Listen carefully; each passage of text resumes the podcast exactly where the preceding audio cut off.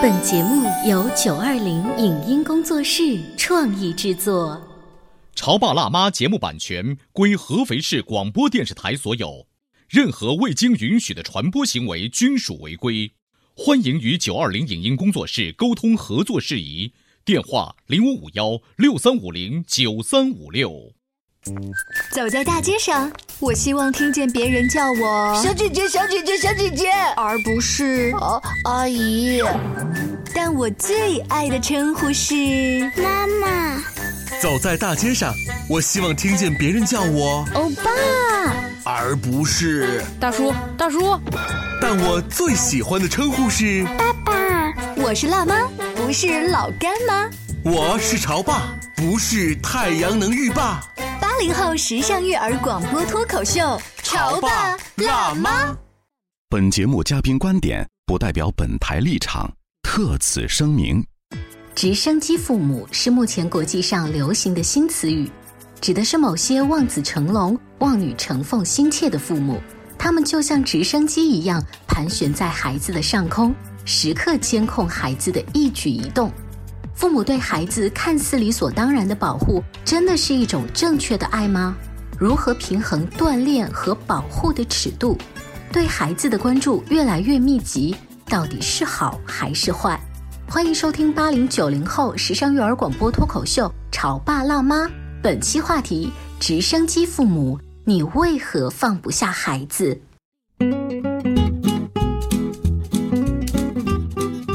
收听八零九零后时尚育儿广播脱口秀《潮爸辣妈》，各位好，我是灵儿，大家好，我是小欧。呃，最近这段时间呢，我们家里边人哈频频在吐槽说，老师，你难道不知道父母已经恢复上班了吗？嗯，就是大清早，真的老师的那个 QQ 群噔噔噔噔噔就开始跳，嗯，然后而且老师的那个呃指令是先喊到。然后过一会，他再开始布置一些学习方面的任务，然后你还要再交一些作业，所以我们所有的家长就在自己私下的群开始吐槽说，啊，那如果我们父母都已经要上班了，请教其他的家长，你们是怎么完成这个网上作业打卡的？然后有的家长就说，哦，那我们请爷爷奶奶帮忙，嗯，可能有的爷爷奶奶不会用这些电子产品啊，有的家长说，那看来我要请假了，所以最近一段时间是一个很尴尬的时期。可是你知道，对于老板来说，请假，你刚刚不是？我们度过了一个很漫长的假期，你还要请假，就这个时候，可能不得已。就是想说一句话，就是哎呀，这家里头的神兽，赶紧叫人是给收走吧。对，所以那个小朋友，如果他的年龄阶段又可以自己来控制这些电子产品的话，看起来很方便，对吗？嗯。但是我遇到了一个 bug，就是他会打开操作，但是他有多积极的在跟进这个课堂？嗯。因为如果在真实的课堂的话，你开小差了，老师可以看得到你，他点你一下，你立马哦回过神来。嗯。但是在网络前，你不回答不回。答五六十个孩子在电脑前，老师哪知道你是不是同时还在玩什么其他的呢？嗯，然后你就会很着急，就会说你怎么还不讲话？你怎么还不回复老师一些信息？嗯，哎呀，然后我的儿子就很烦我说你赶紧去上班吧，就你不要来烦我。对，可能有的时候你会觉得，哎呀。我们会不会在这个春节期间啊，我们对自己的孩子全神贯注的太多？嗯，我虽然没有孩子，但是我会全神贯注对象，嗯，可能会是自己的配偶或者是父母，尤其是父母，因为对于自己的父母来讲，我就会更加操心于他们的健康啊。嗯，就我突然发现我的爸爸好像睡眠不太好，但是呢，老人家呢通常都是说早睡早起，嘿，他老人家倒是好，他老人家是晚睡早起，每天的睡眠时间可能只有。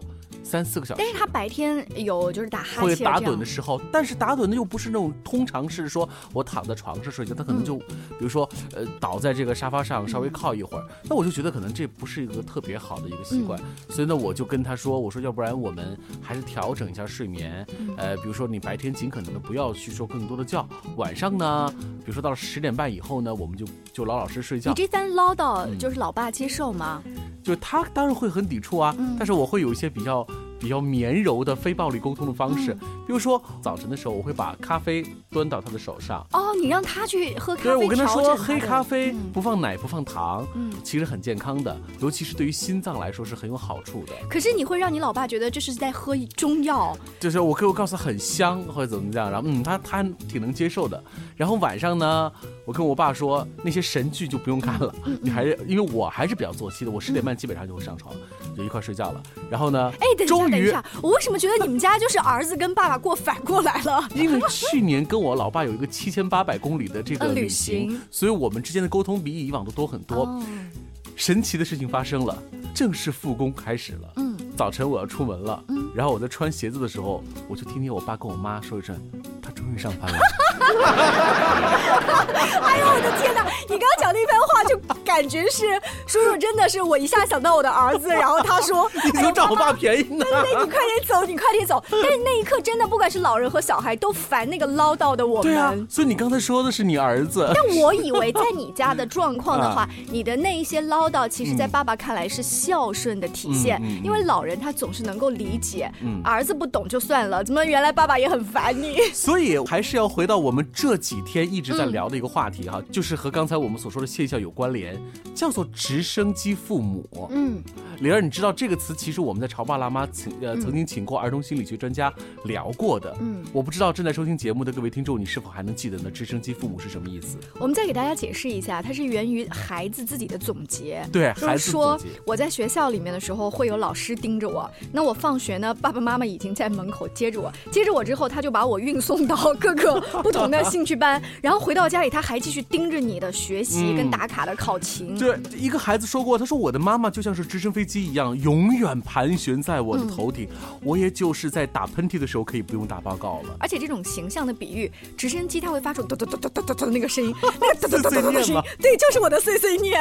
而且在这个春节期间被放大了，甚至是有点变形过度的这个假期，你有没有发现这个直升机盘旋的更厉害了？嗯，它以前呢可能还会飞到别的地方，因为我然后过一会儿有办公就飞回来。室啊，对对对。那现在我只有客厅、书房，然后他的房间。我们就在呃六十到一百平呃平均下来的这个上空一直在飞旋，所以家里头你能够区隔的只有房间，嗯你稍微躲到一个地方去。那除了还有怎么办呢？所以我们今天来聊的话题就是这个做一个直升机的父母，到底是一种什么样的一种体验？说到这个直升机父母的话题啊，今天我们延续另外一本书的角度哈，我跟小欧的手上拿了叫做《爱、金钱和孩子》，嗯，这不是一本育儿书它其实是一本经济学方面的书。嗯就是当时小欧刚给我推荐的时候呢，我在想说，哟，你一个假期在家也看怎么教小孩啊？嗯其实这本书反而是他没有告诉你怎么教小孩，他没有告诉你怎么做，他会告诉你，嗯。这么做的原因是什么，或者是为什么大家都会这么去做？而且他这个大家是基于多大的家呢？就是呃，亚洲的父母大概这么多年来是一种什么样的情况？然后美国的父母啊，日本的父母、法国的父母，然后甚至是北欧的父母，对，基于我们一些的常识，就我们可能会对比一些，即便你不经常走出国门，但是我们打开电视机，你也会看到，通过影视剧了解到西方国家育儿观哈。我们大体上会有一个想法，就是嗯，可能我们作为中国的父母，对于孩子的这种管教，应该是超长于西方父母的。对，很多很多我们就说哦，可能西方孩子就是相对来说很自由，父母的管理孩子的方式更多是种放任型的。嗯，让就是让他自由的散养。哎但是小欧，你说的西方，你觉得西在哪里？就是哪些国家算西方？你知道我们看到的大概率的都是美国嘛，嗯所以对于很多人来说，可能会美国的父母应该是更放任一些吧。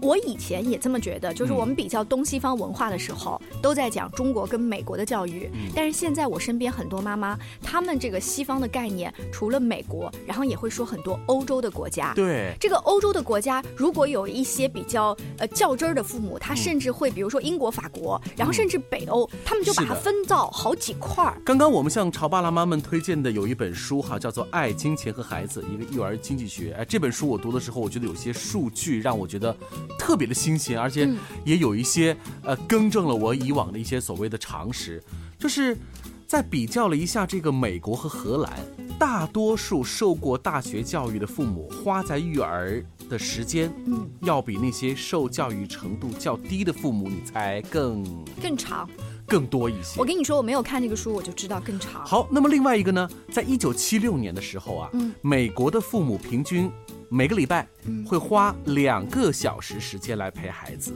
二零一二年这个数据是六点五个小时，就是在美国，将近四十年的时间之后，嗯，陪伴孩子的时间。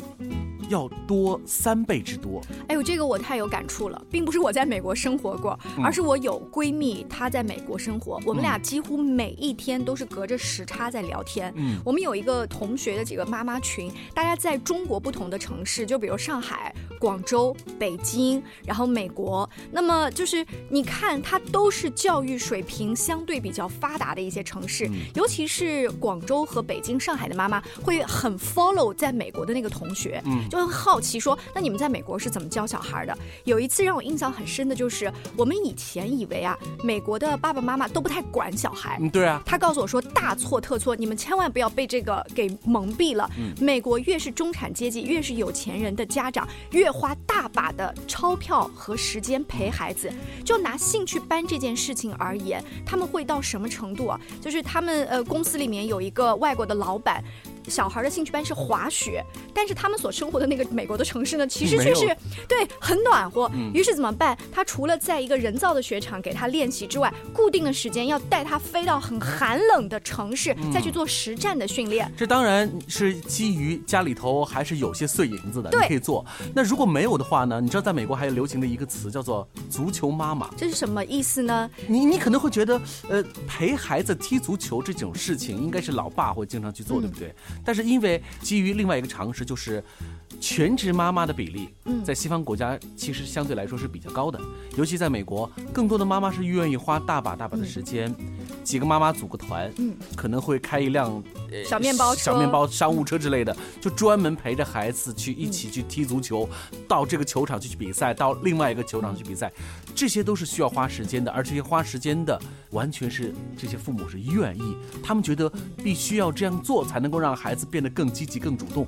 未来变变得更成功。哎，这个变化并不是美国一直是这样子的。呃，有一个很明显的感觉，在前几年的时候，你记得那个蔡美儿吗？嗯，蔡美儿她就是著名的狼妈妈。对，那个狼妈呢，她其实呃，就是骨子里是是中国人育儿的那一套。她把这一套虽然带到了美国，但是在美国的家长界跟教育界也是引起了很多的讨论吧。嗯。后来蔡美儿的女儿不是长大了嘛？是，也确实取得了一些就是传统观念上的成绩。后来她又站出来说话，说你看当年我写的那套书有人质疑，现在呢我的小孩长大了，成绩确实不错，对不对？于是大家又开始纷纷说，你看当年他讲的是对的耶。然后再加上有一点，我觉得这个是跟中国很像，在美国也是有非常的著名大学常春藤系列和野鸡大学之分的。那。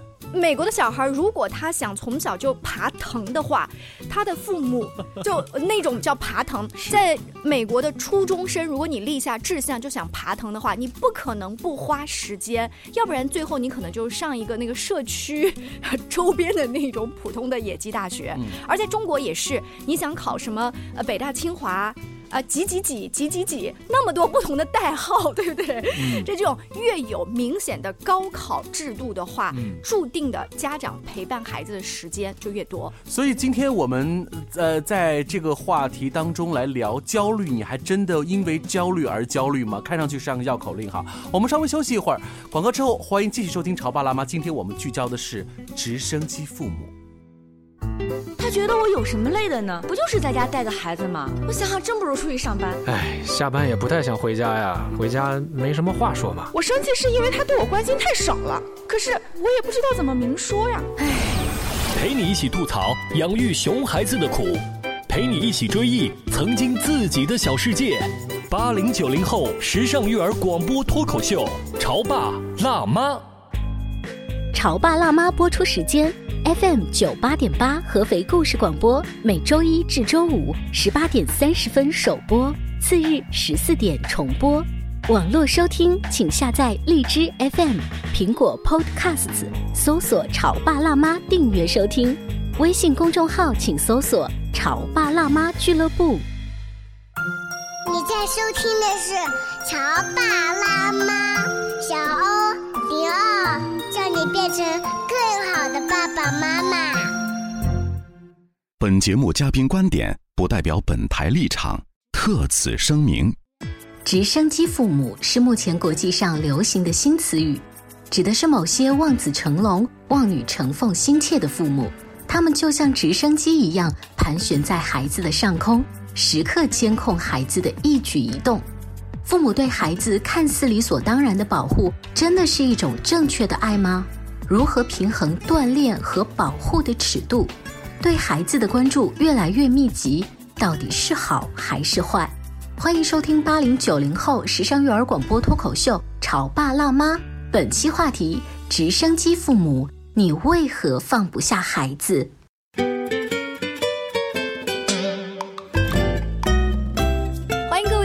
锁定潮爸辣妈小欧跟灵儿，每天下班傍晚的六点半，嗯，以及次日下午的两点钟，通过调频九十八点八给大家带来潮爸辣妈聊一聊亲子关系啊，是育儿的一些话题。同时，大家也可以在荔枝、阿基米德、喜马拉雅等众多的 APP 当中搜“潮爸辣妈”订阅收听。你知道我们这个节目是每天的首播时间是在傍晚时分哈。最近的傍晚时分，你终于看到了，嗯，这个城市恢复了往日的生机。哎，昨天我有一个朋友发了朋友圈，拍堵车拍的特别兴奋。他说：“哎呀，许久没有见的车流。”今天早晨上班的时候，我仍然是看在高架上也也开始拥堵起来了。拥堵这件事情是城市病哈，当然我们不去否认它带来的这些不好的因素，但有的时候你就是这个样子。很久没有出现的时候，你会发现。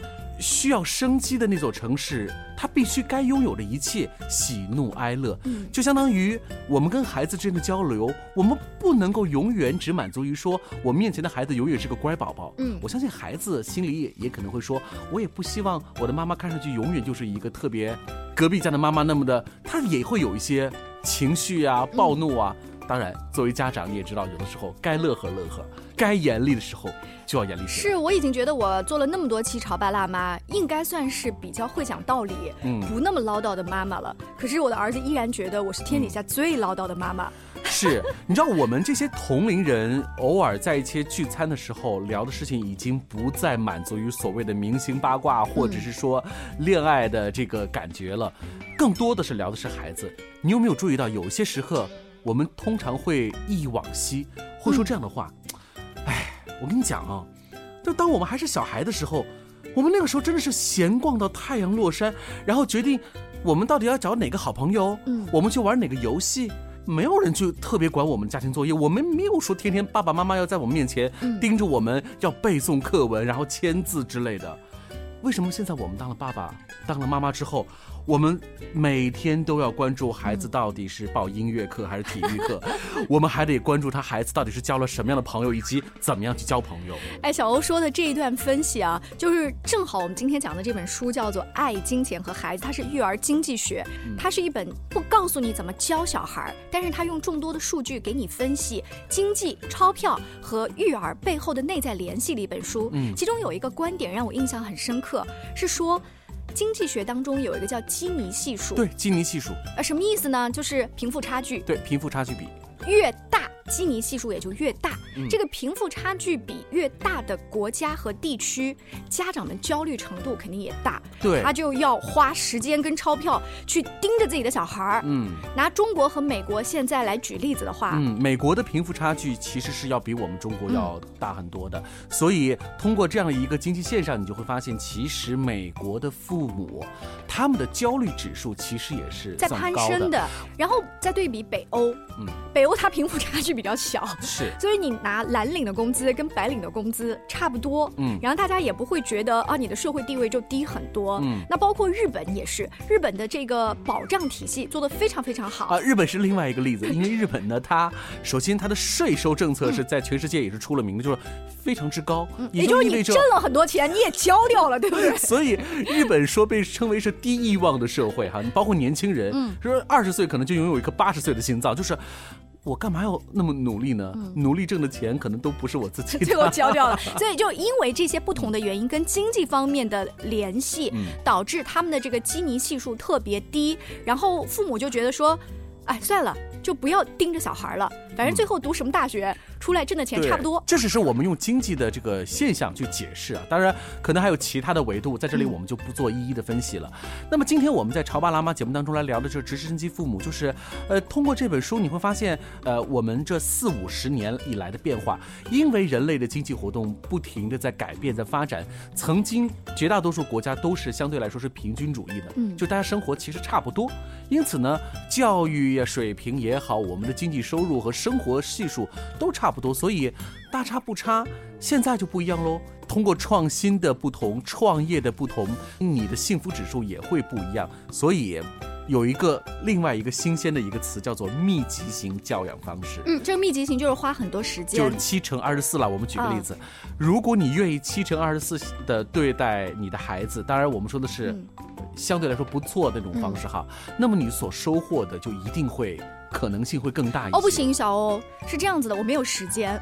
我如果七乘二十四小时密集型的去盯着我的孩子的话，难道我不用工作吗？这就是特别诡异的一个一个吐槽的点。很多听我们节目的人说：“哼，我们跟什么外国人比？我们不吃饭了啊，我们不去挣钞票了，等等等等。”所以说这就是很难的一件事情。其实这不仅仅是外国人，还有现在在社会上有一个特别明显的，呃，叫单亲家庭。嗯，如果这是单亲妈妈带着小孩的话，哈，那。他又想多时间陪伴孩子，但是他又必须工作工作工作。那如果在美国的话，有可能你只是一个普通的蓝领，你因为孩子生病了，或者因为孩子学校要必须参加什么东西，你请假很多次的话，你可能就被 fire 掉了。对，就直接影响到收入。所以他回到我们之前说的话，真正愿意去给孩子做一个特别贴心的呵护和特别周到的安排。这真的有可能会和你的经济收入是有关系的事情。哎，除了经济收入，我觉得还有一点就是整个家长的那个格局。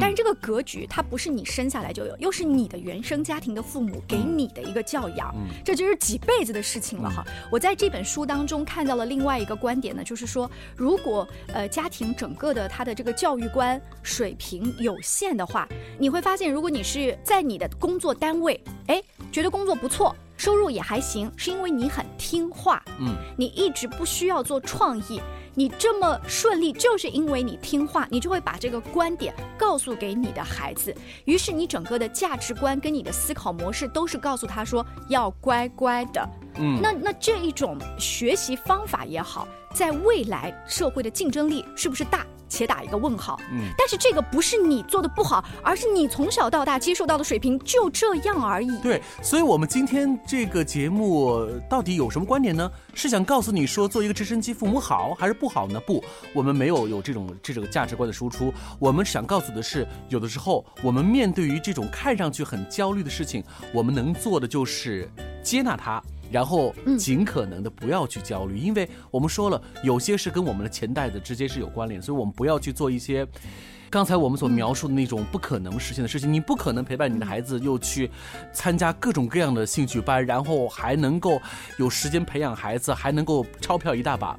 我觉得就绝对不是一件。普遍的现实的事情，哎，但是有一点越来越多的家长比较好的就是，他焦虑是提醒了他一个重视程度，对。但是呢，他现在又有自学的能力，这个自学可能是去看一些育儿的书，可能是听像我们这样的节目，然后再跟呃相关的老师多去请教咨询，这一些专业的指导，慢慢的会把他的焦虑程度降低，从而用一些科学的方法来指导他。你说的非常好，这本书当中啊，刚才我们说的这本书，如果你现在。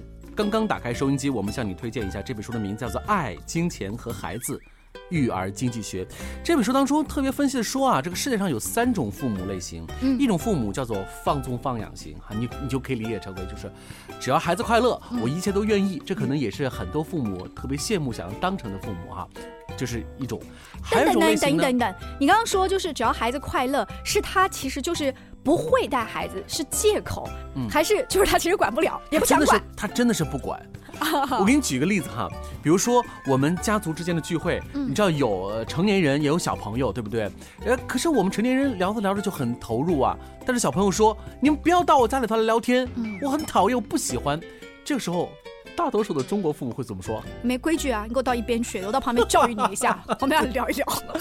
但是有的父母哈，比如说可能来自于北欧的父母会说：“哦，那我们还是出去聊天吧。看来我的孩子并不喜欢这种方式，我们要尊重他们。”就超尊重。我觉得好像也不错，但是在中国这样子的传统的价值观当中，我不行。我觉得那是规矩。刚才我们说的是叫放任型的，就是说放养型的父母，还有一种父母呢叫专断型父母。嗯。规规矩矩，老老实实。我说一，你就不要说二。我给你规划的一辈子的路，你就严格按照去走，不允许有任何的差池。这叫专断型父母。当然，也可能在今天我们这种育儿的这个大观念当中，也会被我们所嗤之以鼻，对不对？嗯。还有一种父母呢，是中间向，我们把它称为叫权威型父母。他权威感觉更酷一点哦。嗯，他既不像彻底不管的那种类型，他也做不到。专断型，它是什么呢？就是我对孩子是有要求的，但是我的要求不是说我打一下骂一下而进行，它是通过输出价值观，就是我给你说道理，我尽可能的能够把爸爸妈妈的要求变成你。就像是洗脑一样嘛，变成了你要变成遵循的一种规律了。呃，这个我接受，就好像我刚才举的例子，说这一个爸爸妈妈他本身的水平有限，就他想成为权威型的父母，但是因为他自己接受到的价值观这么多年来就这样，所以他没有有一个更高水平的对去给他的孩子。这时候就要不断的来听我们的节目啊。经济学家呢给我们做了一个类比哈，就是说，呃，有一个这个数据显示哈，就是刚才说了放任型。然后到专断型，然后中间的这个权威型呢，他如果啊你做不到那个我们说那个还比较好的那个权威型的父母，那你也不要做放任型的父母，因为有数据显示，即便你是一个专断型的父母，你所培养起孩子。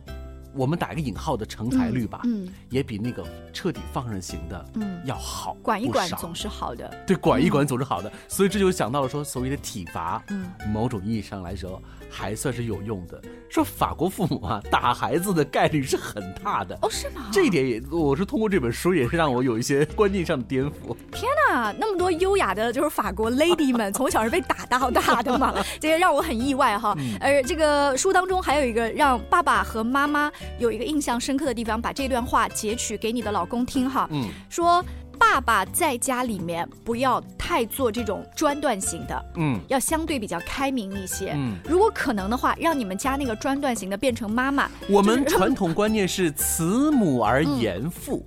但其实，如果反过来是慈父而严母，嗯，为什么呢？他说，如果一个爸爸特别特别专断暴力的话，等到你的孩子到青春期的时候，很叛逆的可能性会更大。但是一个妈妈嘚不嘚嘚不嘚不嘚，碎碎念，碎碎念有可能把你的孩子逼成什么呢？不情不愿的学霸。所以我对这句话印象特别特别深。所以你看，在这个被放长了的假期当中，我们因为看到了这本。呃，特别有意思的书啊，叫做《爱金钱和孩子育儿经济学》。我们真的是从经济学的角度来了解到了，哦，原来我们这样带孩子，其实不是我们的自由意识的选择，其实是和我们这个人类所生活的现今的世界的大环境是有息息相连的关系。哎，你刚才这番话呀，就是特别生活化的总结。我看到这个书的扉页当中啊，有一个是经济学家，他是这么说。为什么这么多看似理智的人在孩子身上过度的投入，并不是父母都集体头脑发热了。相反，今天的父母他们是理性的经纪人，他们对日益疯狂的环境做出了一个反应。嗯，就是是大环境让你这样子的。我们要说的是，哎，别焦虑了。该好好带孩子，真的要好好带孩子。如果有一天孩子真的是说你是直升机父母，你就说我是直升机，我快乐。好，今天非常感谢大家支持潮爸辣妈，下期见，拜拜。再见。以上节目由九二零影音工作室创意制作，感谢您的收听。